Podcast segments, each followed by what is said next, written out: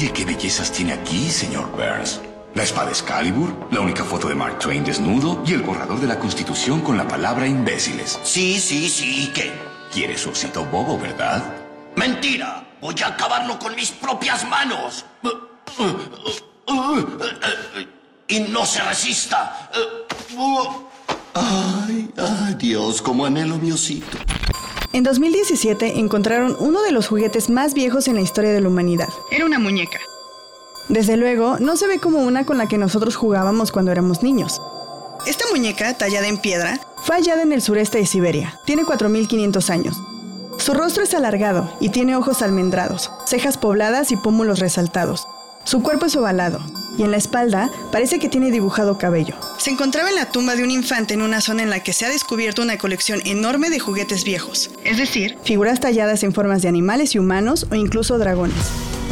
Los expertos determinaron que la o el propietario de la muñeca no pertenecía a la élite de su tribu, revelando que los niños o niñas ordinarios tenían acceso a estos objetos. Ahora bien, estos juguetes no siempre formaron parte de actividades recreativas, al menos no como las conocemos ahora. Muchos servían más en un sentido espiritual como figuras de iconos religiosos o para traer la buena suerte. También eran tributos o regalos para los dioses. La relación de los humanos con los juguetes, específicamente con las muñecas, es tan larga que nos tendríamos que ir al Paleolítico para encontrar los primeros vestigios. Pero en este episodio de Snack no nos iremos tan lejos. Lo que sí es que haremos un repaso en la evolución de las muñecas y cómo pasaron de ser objetos planos y religiosos hasta una Barbie.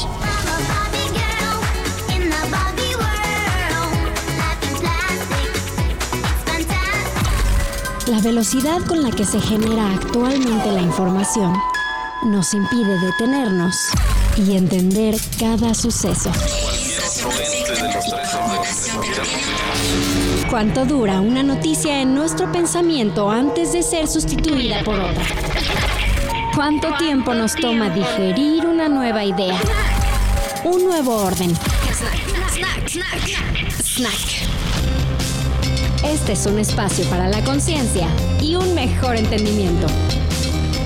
Snack, un podcast de sopitas.com.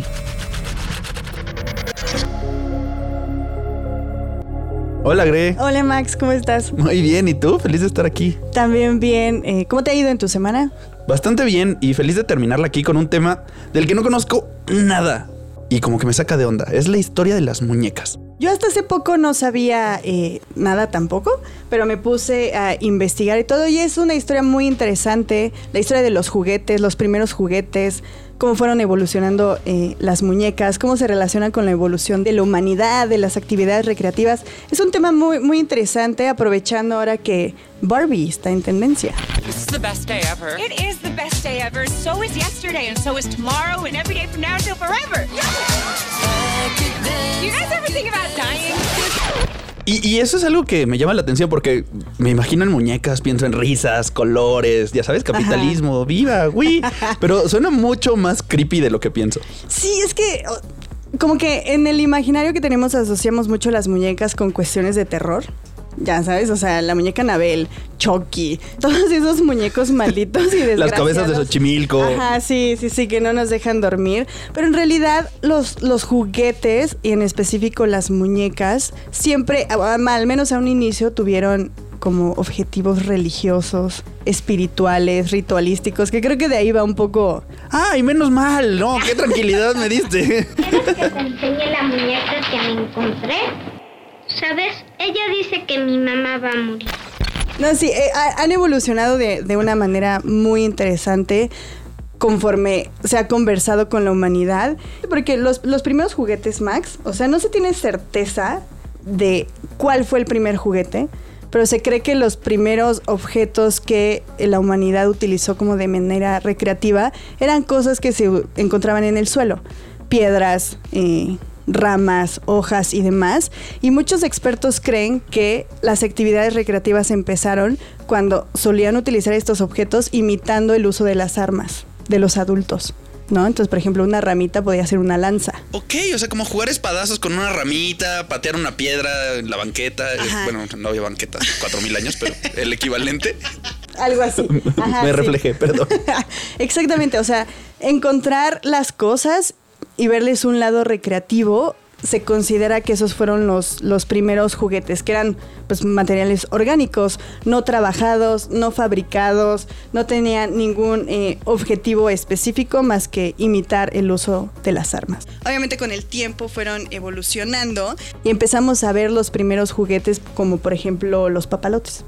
Ok. Que se cree que nacieron en China o en Indonesia y en un inicio tenían el objetivo de medir cosas o como comunicación y luego se convirtieron en el papalote con los que jugábamos, ya sabes. También entre los primeros juguetes que se tienen registrados están las pelotas, que eran talladas con piedras semipreciosas. Dudo que eran para patearse.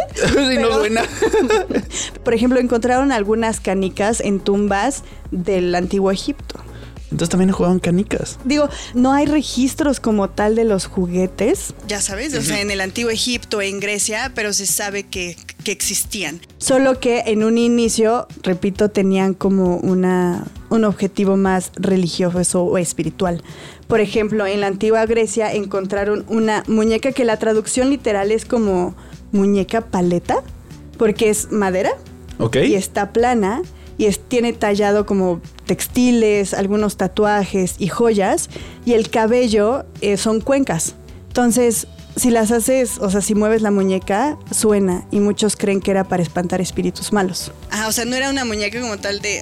Ajá, uno pensado que es una matraquita. Así, ay, mira que tu muñequita Ajá, y era no, para espantar espíritus. Era para espantar espíritus. Y de hecho es, es muy interesante ver cómo las muñecas han evolucionado porque en un inicio tenían materiales súper delicados, como en algún punto la porcelana, que ya vamos a llegar a eso. Y era, ¿cómo juegas con una muñeca de porcelana? ¿Sabes? Si es muy, eh, muy delicada. Pero con la llegada de los plásticos en el siglo XX y todos materiales sintéticos fue que las muñecas se hicieron para las masas. Ok, donde ya las podías arrastrar, agarrar de una pata, moverle el ojo y lo que sea. Ok. Exacto. Las, las muñecas empezaron con esas. Ya al inicio en la introducción hablábamos como de esta muñeca súper antigua que tiene 4500 años. Entonces estamos hablando que este tipo de, de muñecas como en, en Grecia y demás eran 500 años antes de Cristo. O sea, desde ahí se tienen esos, esos registros que se han encontrado. Y que el factor es que estaban hechos con materiales como madera, o cera, o arcilla, o, demás materiales orgánicos. Entonces, difícilmente muchas de esas muñecas sobrevivieron al tiempo. Claro, se despedazaron. O sea, la madera no iba a aguantar 2500 años y menos si les pasaban cosas. Con el paso del tiempo, en cada región se empezaron a construir diversas eh, muñecas que obedecían como un poco a la geografía y desde luego a las tradiciones y a las costumbres. Y entre las muñecas más populares en Occidente están las matrushkas rusas. La, la de una chiquita y se mete en una grandota y así vas como abriéndolas a la mitad. Ajá. Puedes llegar a ver 35 matrushkas en una sola. Yo pensé que eran como... A mí me regalaron una y tiene siete. Se, se me hizo muy extenso. 35. Ajá. Me desesperé así. No acabas nunca, claro. No, pero puede llegar a haber 35 y eso tiene que ver mucho con la labor del artesano y qué tan creativo se puede poner en tallarla y en diseñarla. Pero lo más interesante, Max, es que las matrushkas vienen de un concepto japonés, que son de las siete deidades de la fortuna que están unos dentro del otro. Ok.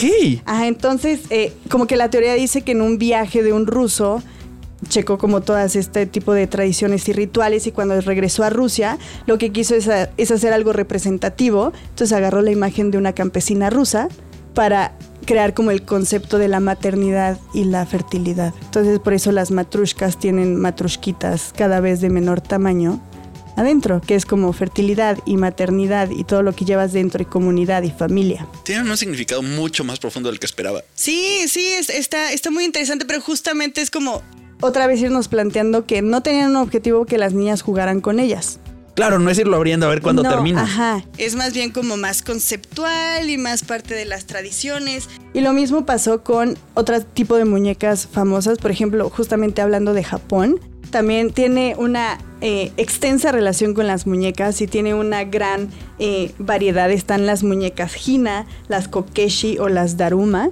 Unas son más populares que otras, están hechas de distintos materiales, pero sus objetivos son distintos. Unos son como amuletos de la suerte, otras tienen más como fines estéticos para los artesanos que las trabajan, o sea, es más una expresión artística o es para celebrar las figuras femeninas o de las niñas. O sea, es como un tributo pues. Ok, son mucho más artísticas, pero tampoco son para andar jugando, aventando, Exactamente, ajá. cargando. Otra vez no son para, o sea, es como un reflejo de la feminidad asociada como con las mujeres y las niñas, pero no son para que jueguen con ellas. ¿no? Ok. Otro tipo de, de- de- de muñecas que son muy famosas son unas de Irán. Yo no tenía ni idea que, que existían, que se llaman lailis, muñecas lailis. Y que vienen en representación de una trágica leyenda amorosa de dos amantes que se amaban muchísimo, pero no les permitieron estar juntos. Son Romeo y Julieta. Ajá, sí, exacto. Es como el Romeo y Julieta persa. Ok. Ajá, entonces hicieron una muñeca en honor a esta leyenda, que era una figura muy famosa, y de ahí parten, pero justamente no tienen fines recreativos, sino meramente estéticos, tradicionales, como muy representativos de una cultura. Para el siglo XVIII y XIX continuó como mucho esta tendencia de que las muñecas fueran de adorno y apelaran a un aspecto más estético y fue así como llegaron las muñecas china con cabezas de porcelana, llegaron a Europa. Y se hicieron muy famosas porque asimilaban mucho la figura de mujeres jóvenes. Y mujeres jóvenes bellas y chapeadas y etcétera, etcétera. Entonces Europa las agarró y algunos países empezaron a producir muchísimas de estas muñecas, pero otra vez, son de porcelana. No se podía jugar con ellas. Lo que sí pasó es que se empezó a expandir la facturación de ropa para las muñecas, accesorios para las muñecas, tantos- a- a- algo que antes no existía. Aquí es cuando se empieza a poner creepy, ¿verdad? Porque esas son las que ya se parecen a Anabel y así. Sí, las que son como súper delicadas. Incluso algunas muñecas tenían cabello humano. Definitivamente se empieza a poner creepy. Sí, aparte con el folclore europeo y ya sabes, todas esas tradiciones empezaba eh, a ser raro. Pero todavía seguían siendo eh, objetos eh, meramente estéticos y todo cambió en el siglo XX. Con la llegada de uno de los materiales más importantes y devastadores, que es el plástico Ok. y algunos materiales sintéticos, porque justamente eh, se industrializó la producción de las muñecas. Entonces dejaron de ser delicadas, dejaron de ser objetos como de adorno para convertirse ahora sí en verdaderos juguetes. ¡Es un milagro! Y tú insistías en regresar con Andy. Porque somos sus juguetes. Todos fueron donados por ese tal Andy, ¿eh? Ya no les hará daño, comisario. No tiene idea de lo que perdió. No, no, Ahora no, les no, no, enseñaré el lugar. Ya eran masivos, ya eran de plástico, el pelo ya no era de niña, Ajá. sino que ya era de algún material ahí raro. Bueno, no era pelo de niña, es pelo de humano. Espero que no haya sido pelo de niña. Espero que haya sido una donación eh, de alguna señora por ahí. Y- Así como vudú.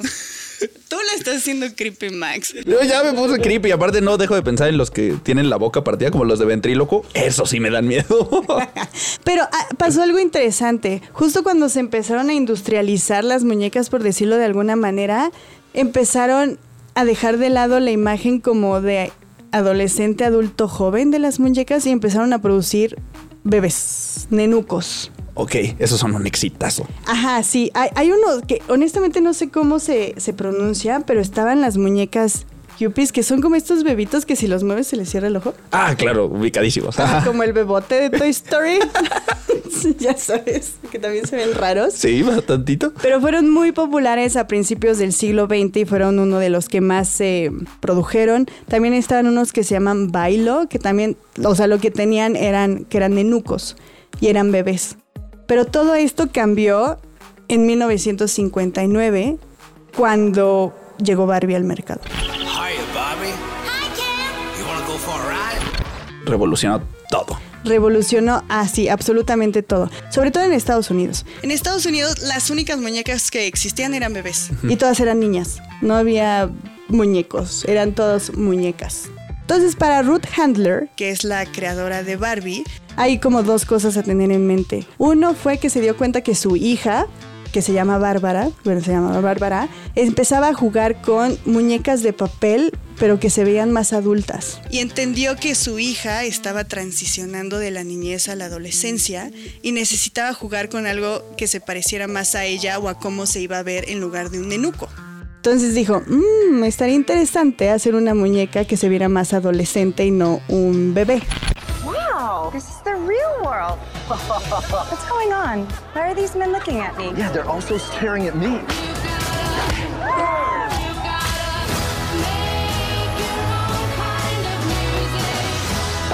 in the real world. That's impossible. Claro, entiendo la diferencia perfecta. O sea, ya la niña va creciendo, se aburre del bebé y quiere algo más parecido al futuro. Exacto. Y aparte hay algunos estudios que a mí me pareció muy interesante que yo no sabía. Hay algunos estudios que dicen que las niñas como culturalmente hablando, no juegan con nenucos porque, ay, quiere ser mamá y va a aprender a ser mamá, sino más bien es por la edad. Están más cercanas a ser bebés que a ser adolescentes. Entonces se sienten más ligadas a un bebé. Entonces este tema de ay, mamá y nenuquito y pucheritos y cosas así, es más como una imposición cultural que no obedece tanto como a, aparte de la evolución. Como a su realidad, a lo que ellos están ahí, lo que ellos están jugando. Exactamente. Entonces Ruth Handler fue un viaje a Europa, específicamente a Suiza, y ahí encontraron una muñeca alemana que se llama Bild Lily y se le ocurrió la idea de crear una figura que fuera justamente más adolescente y que se pareciera a esta. Ahora, lo chistoso es que esta muñeca alemana, Lily, nació de una historieta y Lily realmente era eh, muy sarcástica, era sexualmente abierta. Ok. Ajá, era una figura pensada para adultos y específicamente para hombres. Y fue tan exitosa la tira cómica que decidieron hacer una muñeca. Entonces la venta de esta muñeca estaba más bien asociada con temas sexuales para adultos. Ajá. ¿Y así se inspiró para hacer Barbie? Ajá, se inspiró un poco como de la muñeca, de la figura más de adolescente, adulto, joven. O sea, esa fue la referencia, pero es interesante saber que Lily en realidad su objetivo era un poco más sexual. Ok. Así, Sin ser inflable, pues, pero. no, pero, pero se ha analizado y, por ejemplo, el maquillaje es como de una chica que salió a una fiesta y acaba de regresar a su casa. Eh, los zapatos son puntiagudos, tiene una cinturita y tiene cadera amplia y tiene boobies. Y obviamente los nenucos no tienen boobies. Entonces era una muñeca pensada más como con un objetivo sexual. Entonces Barbie fue como una resignificación de esa idea. Entonces Ruth compró varias de estas muñecas y se las llevó a Estados Unidos y coincidió con que su esposo acababa de fundar Mattel. ¿Qué? Eso está muy raro. Ajá. Digo, eh, seguramente ella ya estaba muy cercana a la producción de juguetes. Entonces, por ahí vino un poco el genio de Barbie. Pero agarró tres muñecas, se las trajo para acá y en 1959 lanzó al mercado Barbie. ¿Y fue un éxito desde que salió? Un éxito. La presentó en una de como de estas ferias de juguetes en Nueva York. Y la presentó como Barbara Millicent, está inspirado el nombre en su hija. Y venía con sus lentes blancos, venía en traje de baño blanco y negro, así como en cebra traía unas zapatillas negras y a partir de ahí es historia, ¿sabes? O sea, es la muñeca más vendida en toda la historia. Y a pesar de que en los últimos años han bajado las ventas, siguen generando millones y millones y millones de dólares. Hey Barbie. Can I come to your house tonight? Sure. I don't have anything big planned, just a giant blowout party with all the Barbies and planned choreography and a bespoke song. You should stop by. So cool. El primer año se tiene registrado que vendieron más de 350 mil unidades. O sea, son muchísimas. Obsceno. Una cantidad brutal y venían dos colores de cabello. Una era rubia y la otra era morena. Ok. Entonces, para empezar a diversificar un poco, en el 61 apareció Ken Carson que es el novio de Barbie. Ahora, lo, interesante con Ken es que lo vendieron como un accesorio de Barbie. Sí, es increíble. Mi Barbie instinto vibra cuando ella necesita de mis superpoderes y habilidades de novio. Así como tenía un guardarropas así súper extenso y empezaba a tener algunas cositas este, útiles. Todavía no tenía su carrito, pues, pero. Para la vida diaria se creó a Ken rubio como un accesorio de Barbie. Está genial. Pero eh, está chistoso justamente por la concepción que siempre ha tenido de las mujeres, sobre todo en esa época, que eran como accesorios para los hombres. Ya sabes, una ama de casa ideal, esposa perfecta, madre ejemplar, lo que sea, como un accesorio, una mujer que se tiene que ver muy bien en casa. Eh, fue muy interesante cómo la conversación cambió un poquito con las Barbies y desde luego algunos hombres se molestaron y hubo una contrapropuesta a partir del, del Ken y es que se creó G.I. Joe en juguete, una figura de acción. Si mal no recuerdo, se vendió como Action Man. Aquí en México también creo que llegó. Llegaron las dos. Llegaron las dos, ajá, en algún punto llegaron las dos, pero ajá, fue como la respuesta de no. Ken no puede ser el accesorio de Barbie. Ken se ve muy afeminado. Tenemos que hacer algo más macho. Tenemos que hacerlo soldado con 14 pistolas. Lo vendieron con pistolas. Su ropa era como de combate y era de guerra. No podía jugar fútbol porque, o sea, ya es algo más razonable. Se veía más masculino, pero sí fue como la, la respuesta al Ken. Pero en realidad es que literal agarraron un Ken le pintaron el cabello, le pusieron así marcas de guerra y tan tan. O sea, sigue siendo un Ken. Sigue siendo el mismo muñeco. O sea, como cuando tú tenías tu muñeco el santo, se mojaba y parecía el Blue Demon atrás, así. y así fue evolucionando un poco el mercado de Barbie. En 1963 apareció Mitch, que era la mejor amiga de Barbie.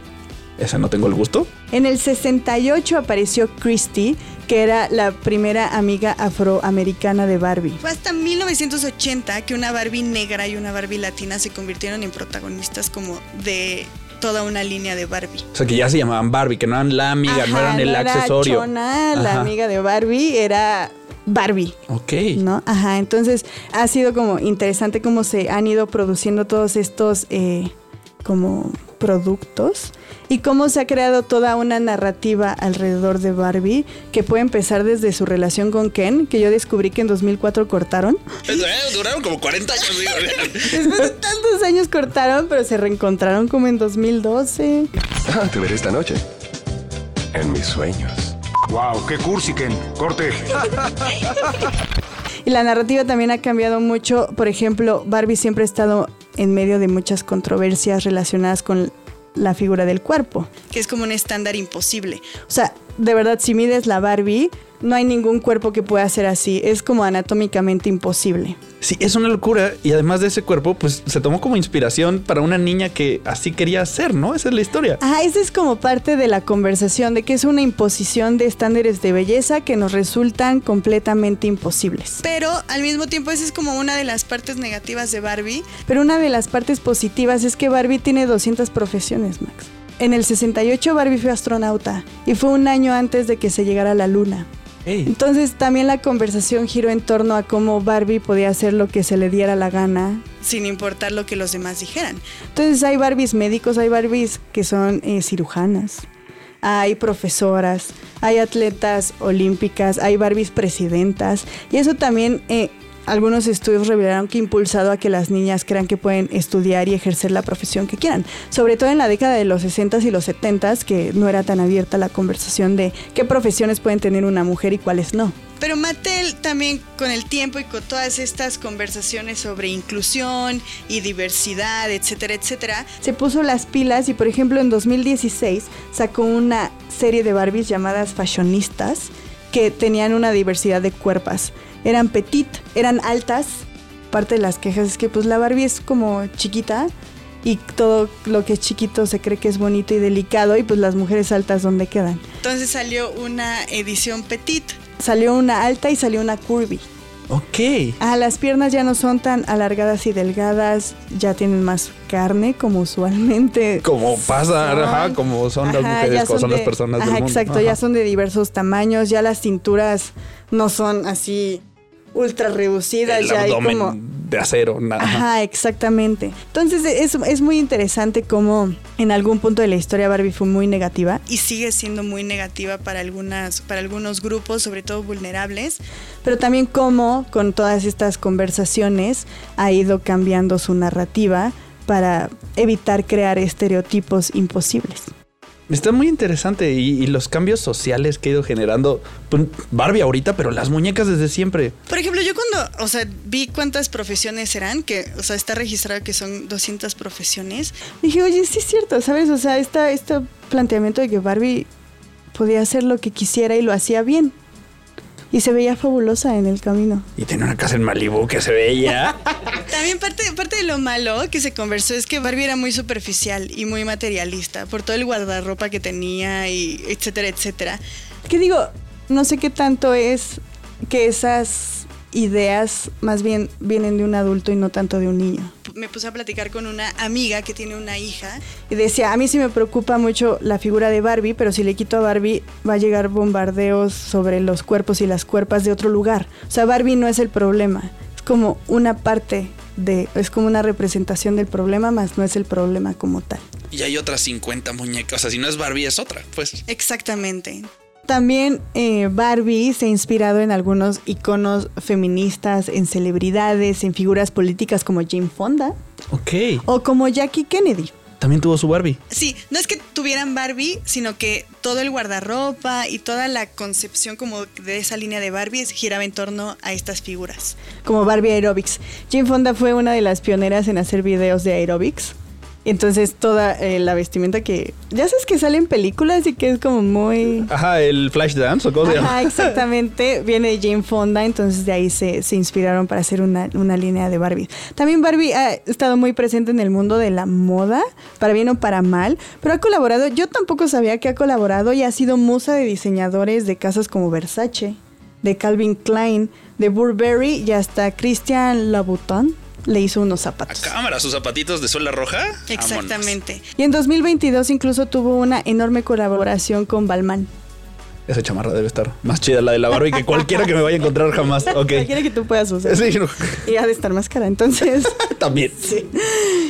Esa fue una brevísima, Max, historia de las muñecas y también una historia sobre Barbie, porque siento que Barbie va a ser una de las palabras más sonadas y en tendencias de este 2023 a propósito de la película de Barbie de Greta Gerwig con Margot Robbie y Ryan Gosling. ¿Como su accesorio de Ken? Esperemos que no. Esperemos que no. Snack. Busquen Snack cada viernes en su plataforma de confianza y los invitamos a leernos en sopitas.com. Yo soy Greta Padilla. El guion de investigación estuvo a cargo de Greta Padilla, con el diseño de audio de Carlos El Santo Domínguez. El video fue de Andrea Montoya y Raúl Fernández. La coordinación fue de José Antonio Martínez y yo soy Max Carranza. Los esperamos la próxima semana. Adiós. Snack es una producción de sopitas.com. Snack. Disponible en sopitas.com.